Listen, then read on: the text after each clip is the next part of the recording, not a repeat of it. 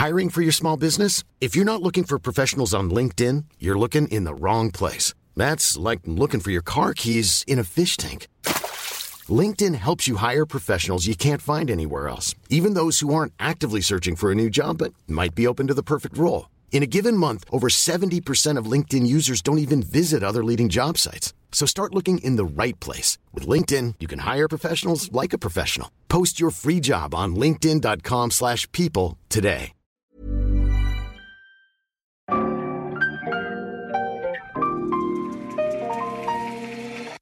Bienvenidos a Designaholic. Esta es la comunidad que amplifica la conversación sobre la cultura del diseño y las industrias creativas a través de momentos, objetos y sus protagonistas. Bienvenidos. Los famosos bloques de plástico interconectables. En el episodio de hoy, Jorge Diego y Alex se sumergen en el mundo del Lego, pactan la creatividad hasta sus últimas innovaciones, descubren los datos que comparten y cómo este icónico juego de construcción huella en la cultura y la imaginación. Bienvenidos a un episodio más de Isanaholic, estos episodios cortos donde Alex y yo pues nos divertimos. Eh, el día de hoy creo que va a ser un episodio muy divertido. En estos episodios cortos queremos hablar de temas, de productos, de cosas que eh, merecen una discusión. Bienvenido, Alex. ¿Qué onda, JD? Pues sí, el capítulo hoy va a estar divertido. Igual Alex está un poco distraído para los que nos estén escuchando y no nos están viendo el día de hoy. Tenemos un montón de Legos aquí enfrente de nosotros, porque el capítulo de hoy se trata de esta, yo creo que es una de las marcas más famosas del mundo, esta marca danesa, Lego, fundada en 1932 en Dinamarca por Ole Kirk Christiansen. Eh, pero antes de eso, para que quede aquí el principio del capítulo, este capítulo tiene un propósito o tiene varios propósitos, además de entretener e informar a nuestra querida comunidad, también es para que nos inviten a la fábrica de Lego, güey. Tengo muchas ganas de ir. Sí, yo tampoco conozco. Tengo muchas ganas. Si alguien trabaja en Lego en México, invítenos a la, planta en Siena de Flores. los viáticos son pocos, agarramos el carro, manejamos, está aquí cerca. Eh, tengo mucha, mucha curiosidad por, por conocer las instalaciones. Con una visita guiada y, un Lego Architecture ya nos estamos por bien servidos. Muy bien. pues bueno, comencemos. Eh, como les mencionaba, Lego, eh, una de las marcas y uno de los juguetes favoritos de todos los diseñadores, yo creo. Eh, desde 1932, Ole Kirk Christensen era un carpintero. Él estaba haciendo juguetes de madera. Ese es el origen de, Lego como, como juguetes. Eh, esto estamos hablando más o menos de antes de, las guerras, de la Segunda Guerra Mundial. Em, e, el, la palabra Lego proviene de las palabras danesas Leg Got, que significa jugar bien. Eh, y esto creo que tiene mucho que ver con los principios de la marca, que era hacer juguetes que fueran tanto lúdicos como educativos, ¿no? Eh, y es algo que Lego sigue hasta hoy en día, el tema muy metido en el tema de educación. Tienen eh, varias iniciativas y varias herramientas como estas tarjetas que tenemos aquí, eh, modelos de innovación y todo parte del juego, ¿no? el ladrillo actual estoy sosteniendo uno, este es el, como el básico, ¿no? De, de ocho, ocho puntos superiores, por decirlo así, cóncavo. Eh, este ladrillo eh, fue patentado en 1958 de plástico, o sea, ya, ya utilizando plástico. Eh, este diseño, pues obviamente hubo un montón de iteraciones para llegar a esta forma de asegurar bloque con bloque para, pues para generar y construir y hacer todo este tipo de, construcciones. ¿Algo más que se me esté escapando de los inicios del Lego? No, no, o sea, me llamó la atención que el, fundador, eh, se, pues lo que entendemos es como que se asoció eh, o conoció al dueño de otra, de otra marca de, de juguetes, que esa marca de juguetes había patentado, registrado, un juego que era pues, básicamente los bricks, pero de madera, y que se podían apilar y ensamblar entre sí. Eh, eran unos bloques mucho más grandes, mucho más toscos, etc. pero pues ya, existía, existió ahí el concepto, o es como el verdadero origen del concepto de, de, de, apilarlos y que, que, coincidieran. De ahí lo interesante que eh, estuvimos buscando un poco de información y, creo que no encontramos mucho, pero como que hay, hay, un, hay un momento entre estos como cubos de madera y que se le ocurriera al fundador de, de Lego comprar máquinas de inyección que no era tan común. O sea, no era tan común y menos para este tipo de, de, de piezas, porque dentro de la inyección son piezas bastante precisas y son piezas como eh, con moldes muy muy perfectitos, ¿no? Entonces, Claro. pues no era no era una no era un uso tan común en ese momento. De hecho, al principio eran como máquinas hechizas. Y, y sí fue un tema de, de iteración e innovación para llegar a los, a los bricks que, que conocemos hoy, hoy en día. Eh, creo que es importante hablar también de, de digo, vamos, no, no, no estamos siguiendo, aunque empezamos con la historia de, de Lego, no, no es tan, tal cual un episodio de la línea del tiempo de la historia Ujú. de Lego, creo que se desprenden muchos temas interesantes, ya que estamos hablando del tema de, de, de madera a plástico, ¿no? Y también estamos hablando de, de, de, de, los años, ¿no? Era un año donde el plástico era lo nuevo, el plástico era la, la novedad, la innovación. Entonces, eh, por eso este tema de las iteraciones, por eso este tema de, de llegar al, al brick perfecto, por decirlo así, o al sistema perfecto, que fue ya el que se patentó en, en 1958, cuando la transición a madera empezó desde el 47. O sea, ahí fue la primera máquina de moldeo e inyección, fue en el 47 y hasta el 58 se patentó. Entonces, esto te dice de, de todos estos años de, Sí. de, de, de la época posguerra en Europa y cómo estos juegos iban también como acompañando eh, estos momentos. Ahora, lo traducimos, plástico ABS, petróleo, contaminación, cuántos miles y millones de, de bricks, de, de, de, juguetes hace Lego, pues al final también le ha pesado en la conciencia a la empresa, que ha tenido varias iniciativas, unas exitosas, otras no tan exitosas, Ajá. para ver cómo puede reducir su huella de carbono.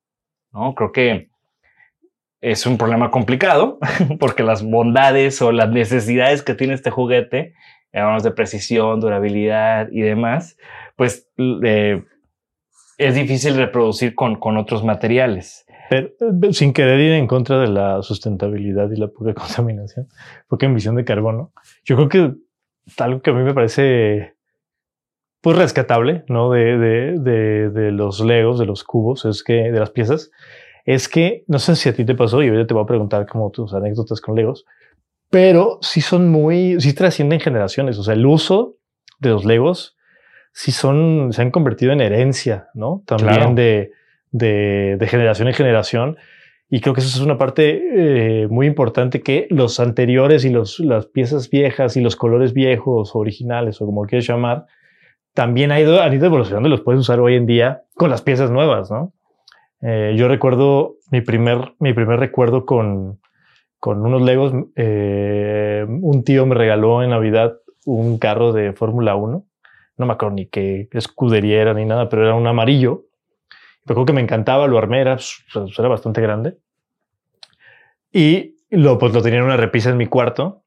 Y me acuerdo que mi mamá un día quiso limpiarlo y como que le quitó el freno y se cayó así en picada y se rompió toda la parte frontal. Se desarmó. Y me acuerdo que lo que lo convertí, o sea, ese, ese, monoplaza de Fórmula 1 lo convertí como en una especie de tractor después porque ya no le encontré como la forma, ya no encontré el instructivo. Y pues para internet y todo que no lo podía bajar, lo convertí en otra cosa. Y me acuerdo que años después mi hermana jugó con esos mismos Legos y años después se los regalamos a un primo mío. Es como que digo, dentro de las cosas, pues es como se pueden ir, se, siguen evolucionando y se puede, eh, pues, parte de la esencia es eso, ¿no? Como que puedes construir y construir y construir cosas nuevas. Y justo por ahí fue la decisión de, Lego. O sea, Lego tomó, pues que quería hacer una transición de oil-based plastics, ¿no? plásticos que vienen del petróleo, en específico ABS, eh, querían, estaban prototipando y querían del, en el 2030 abandonar todo lo que tuviera que ver con petróleo. Pero un par de años después, creo que dos o tres años después, dijeron, pues siempre no va para atrás, ¿no? porque se dieron cuenta que por más de que cambiaran esto a algo que no tuviera petróleo, la huella de carbono iba a ser más grande por las máquinas que necesitaban, porque, los, porque no iba a ser tan duradero el plástico, etcétera, etcétera. Iba, Entonces, iba a salir más caro el caldo que las albóndigas. Claro. Y, y yo veo bien valio, yo veo muy valiosa esa decisión, porque cuántas empresas no están haciendo greenwashing, ¿no? Y nada más diciendo y haciendo cambios. Sí, por encima. y- y es mucho de lo que decía de- desde el libro de Cradle to Cradle, lo que se mencionaba, ¿no? De que, pues, ¿qué, qué es más ecológico? ¿No? Algo que usas una vez y tiras o usas pocas veces y se recicla. Pues sí, pero el reciclado, reciclar algo necesita energía. claro. ¿De dónde viene esa energía? Y ahí es donde regresamos al tema de la huella de carbono. Cuando algo que dura y que heredas, como lo que tú decías, pues termina siendo más sustentable por lo mismo de que requiere menos energía y demás. Pues sí, eventualmente el- esto va a durar muchos, muchos, muchos años, pero mientras que sean muchos años que esté en uso, es mejor Sí. que si lo reciclamos y lo, y lo tiramos, ¿no? Eh, ¿Cuál es una anécdota o cuál- qué, qué recuerdos tienes así? No, güey. Iniciales yo, de Lego. yo vivía. Mi cuarto era una alberca de Legos. O sea, neta, sí era un tema de, de que me metía y me quedaba horas y horas encerrado en mi cuarto. Aparte es chistoso porque yo dejé de jugar muñecos y cosas así muy temprano. Ajá. Como a los 10 años yo dejé los juguetes porque empecé a escuchar música y ya me sentía grande. Pero no dejé los Legos, güey.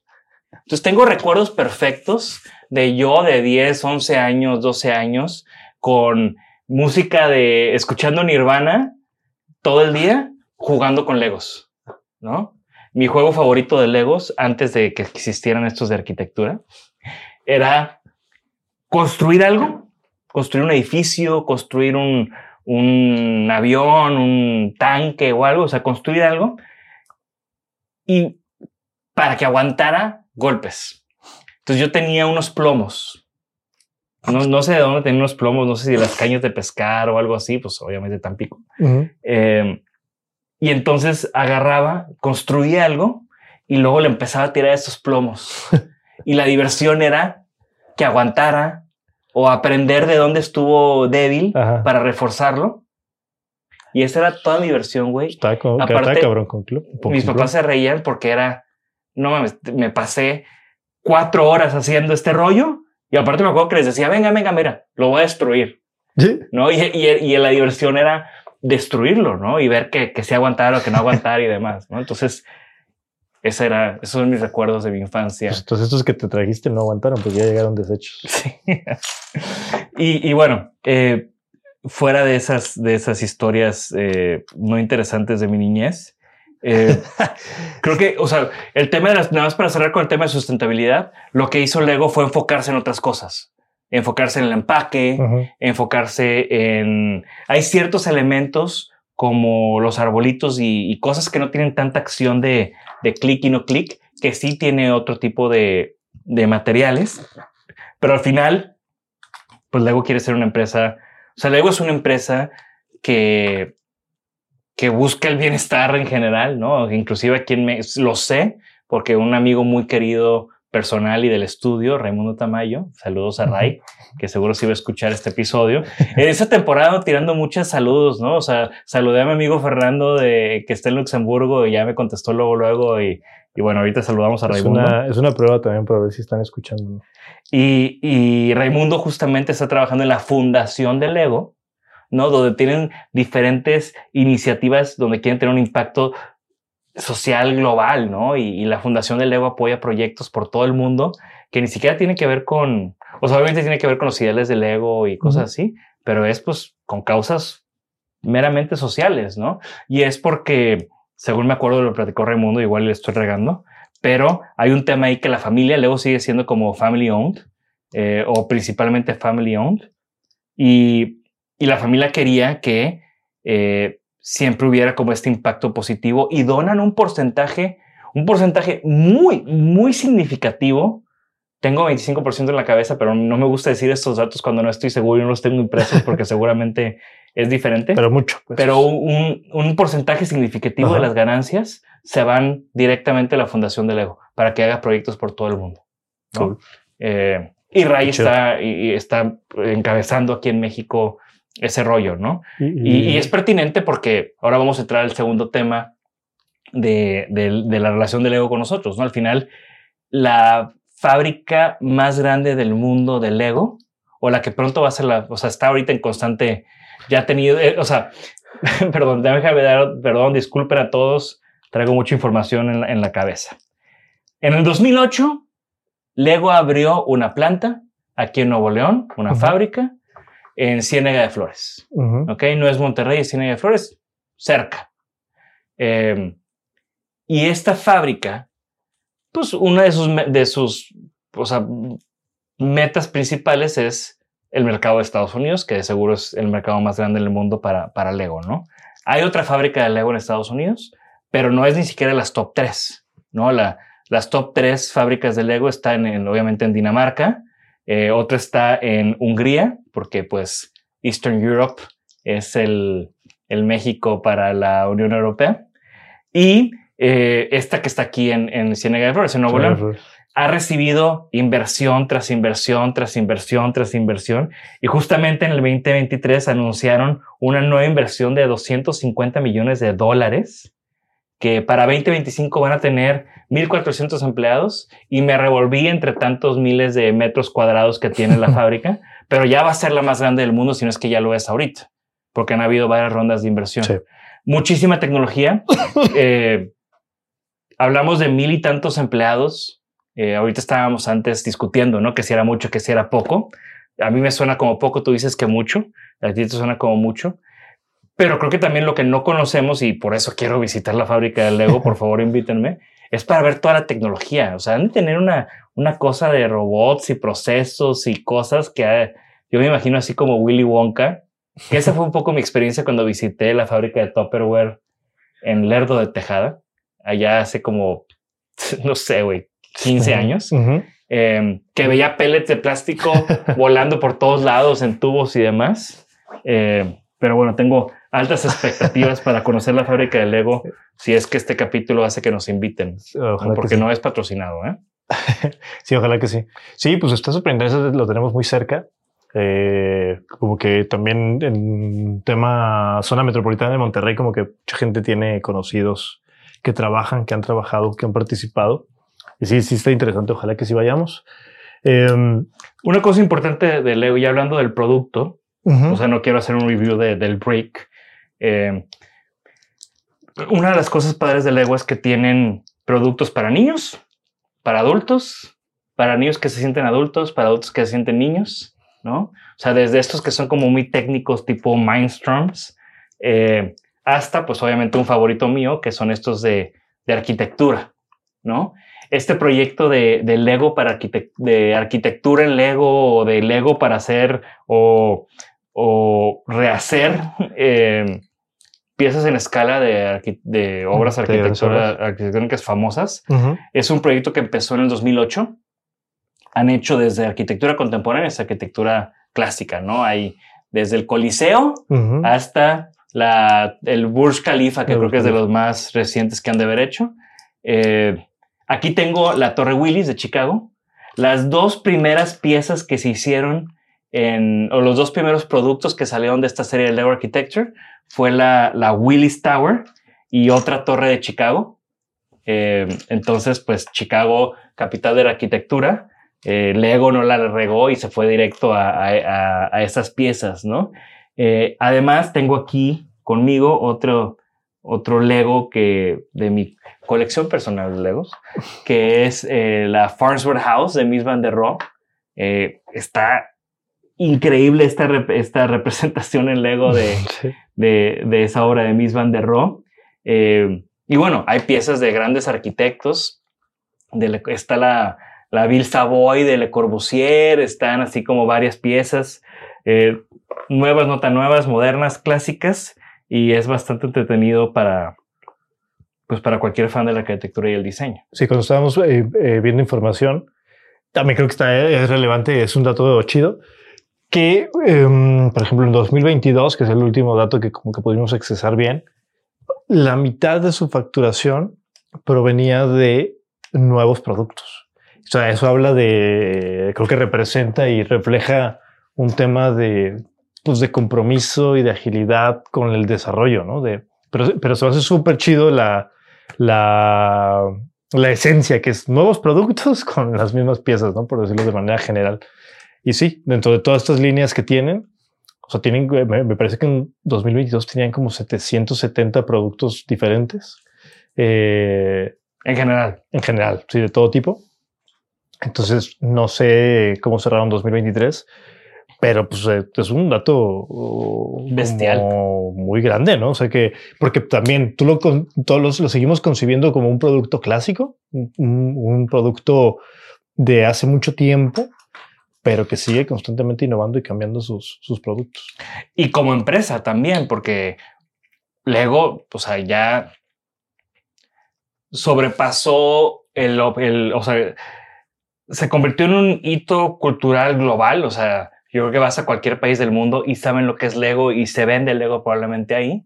Y capitalizaron esto y empezaron a abrir sus parques. Creo que hay ocho parques en el mundo de estos Legolands. Eh, hay parques, ¿no? Eh, también le metieron mucho en entretenimiento. Todas estas películas de Lego que son bastante chistosas. Son esas películas de niños que te ríes más como adulto, ¿no? no, y estratégicamente la, la rompieron cañón con, por ejemplo, las franquicias de Star Wars, de Harry Potter, o sea, todo ese rollo también sí, eso fue un gran acierto, ¿no? Ha sido bastante significativo para el modelo de negocios de Lego. Eh, y bueno, ya lo hemos mencionado, también tiene ese tema de metodologías para la creatividad, tienen workshops, talleres, eh, tarjetas, se llama How We Create, es un como un deck de un deck que provoca eh, provoca como briefs de diseño. Eh, está muy padre para los talleres, ya lo hemos usado aquí un par de veces. y bueno, Lego Perdón, que ya me revolví aquí con las tarjetas. Eh, y bueno, ya para empezar a cerrar. La tarjeta de cómo cerrarlo, ¿no? Ya para empezar a cerrar, ¿no? Para mí son impresionantes estas historias de este carpintero en Dinamarca en 1932, ¿no? Casi, ya casi son 100 años. Bueno, estamos a, ya son 90, 92 años de, de Lego. ¿Cómo, o sea, qué impresionante cómo llegó y cómo trascendió y, pues él ya ni en cuenta, pero su familia sigue. Eh, todo lo que están haciendo también en Dinamarca, empujando como hasta políticas para, para el bienestar de los niños por todo el mundo. Eh, la arquitectura, ¿no? Hay una, el Lego House, o no sé cómo le llamen, eh, que es como estas oficinas de, Lego en, ah, en, el pueblito cerca, en el pueblito donde nació la empresa que la diseñó Big y es como unos legos enormes. Lamentablemente, otra obra más de Big, de Bjark Ingels, que no me gusta. Eh, pero bueno, el punto es eh, el exportar el conocimiento, la evolución de una marca, la trascendencia del producto al entretenimiento, eh, la, los valores de la empresa, cómo se ven reflejados en sus iniciativas, como la fundación, como estas herramientas de educación y estas iniciativas de educación. Pero nada sería igual o nada de esto existiría si no fuera por este ladrillito, un diseño perfecto, un diseño atemporal y un diseño que todos hemos pisado una vez y sabemos exactamente cómo se siente eso. Descalzo siente bien rico. Conclusiones, Alex. Eh, yo quiero mucho a Lego porque por dos cosas, principalmente. La primera es que me encanta que esté basado eh, como cualquier otro sistema, ¿no? En una, en una célula, ¿no? Cualquier célula, cualquier sistema orgánico. Empieza de una célula, de una unidad básica y elemental, ¿no? Que si, lo, si, si hacemos la, la metáfora respecto al pensamiento creativo, pues creo que no hay metáfora más perfecta que el ego en términos de construcción, ¿no? Empiezas por una pieza que puede representar una idea y luego vas construyendo todo un sistema, ¿no? Entonces me encanta que sea una unidad, una pieza elemental. Eh, ya no alcancé a llegar al capítulo tatuado, pero he tenido el plan desde hace mucho tiempo de tatuarme una pieza, un, un brick, porque se me hace increíble que sea el inicio de todo. Yo tenía, yo tenía, tenía pineado como que el dibujo técnico el, bonito. ¿Te acuerdas? el, del monito y la patente del brick están súper bonitos. Sí. Y la segunda razón por la que quiero mucho el Lego es porque se me hace increíble, hablando de los, de, los niños o en la infancia, quien la usa, me parece que el Lego concentra como la esencia de la construcción, ¿no? Que es, y de saber cómo están hechas las cosas, ¿no? Que hoy, esa curiosidad, hoy en el mundo actual, hoy 2023, carecemos mucho de eso, ¿no? Y los niños cada vez están más alejados de conocer cómo funcionan y cómo están hechos las cosas que manipulan todos los días. Todos los objetos que manipulan están muy distantes de saber cómo operan, cómo funcionan, cómo arreglarlos si se descomponen. Y me parece que el ego aporta esa gran parte de entender cómo está formado, construirlo con tus propias manos, poderlo modificar, poderlo alterar. Y tú, tú eres consciente y vives todo el proceso a través de eso, ¿no? Por eso, por eso sí, quiero mucho Lego. Y yo ya estoy picado aquí haciendo una madre, güey. No sé ni qué estoy haciendo, pero me recordó, o sea, justo ahorita estaba como buscando una pieza en específico y me recordó así todo un flashback cañón de esa sensación de dónde está esta maldita pieza. Quiero esta pieza en específico y no la encuentro. Pero bueno, eh, divertido cuando tenía 10 años, divertido cuando tengo 40 años. Eh, creo que el Lego, como les decía, es, es un juego o es un objeto trascendental y ya era hora que, que platicáramos de él en Designaholic y ojalá esta charla nos lleve a grabar algo. Imagínate, imagínate Jorge, que nos inviten a, a la fábrica y nos llevamos todo el equipo y grabamos allá un recorrido. Le hacemos una cámara de Lego también. Eh, gracias a todos los que nos escuchan. Eh, creo que aquí también hay mucho tema para seguir la conversación. No les voy a preguntar si conocen Lego, pero les voy a preguntar cómo jugaban con sus Legos. Alex ya platicó lo que hacía. Yo platiqué que me gustaba armar y destruir. Pero tú ya platicaste tu trauma. Yo platiqué cómo los conocí. Estaría chido que cada quien platique sus traumas con Lego. Yo me acuerdo que cuando vi la película, o sea, ya estaba, era niño, no era cuando era nueva la película, pero vi Robocop y Misión Imposible 2 y me acuerdo que yo me armé así como mi set de, de armadura y de armas con Legos, ¿no? Entonces, estaría chido que cuenten ahí que, que, que, agarraron como inspiración para construir sus propios Legos, porque obviamente venden los de arquitectura y venden los Technique y venden los de carros y lo que sea. Pero estaría chido ver qué construyó cada quien. Y ahorita Jorge va a tomar video de, de este como carrito Memphis que hice. Gracias a todos. Esto fue un episodio más de Isanaholic. Continuamos la conversación en redes sociales. Esperemos que esto se haga viral. Nos inviten a la fábrica de Lego a grabar un episodio. Eh, gracias, Jorge, Alex, Jimena, todo el mundo que hace esto posible, nuestros patrocinadores. Eh, nos vemos en la que sigue. Sé parte de esta comunidad al suscribirte a nuestro newsletter y seguirnos en todas nuestras redes. Únete, comenta y comparte para sumarte a la conversación.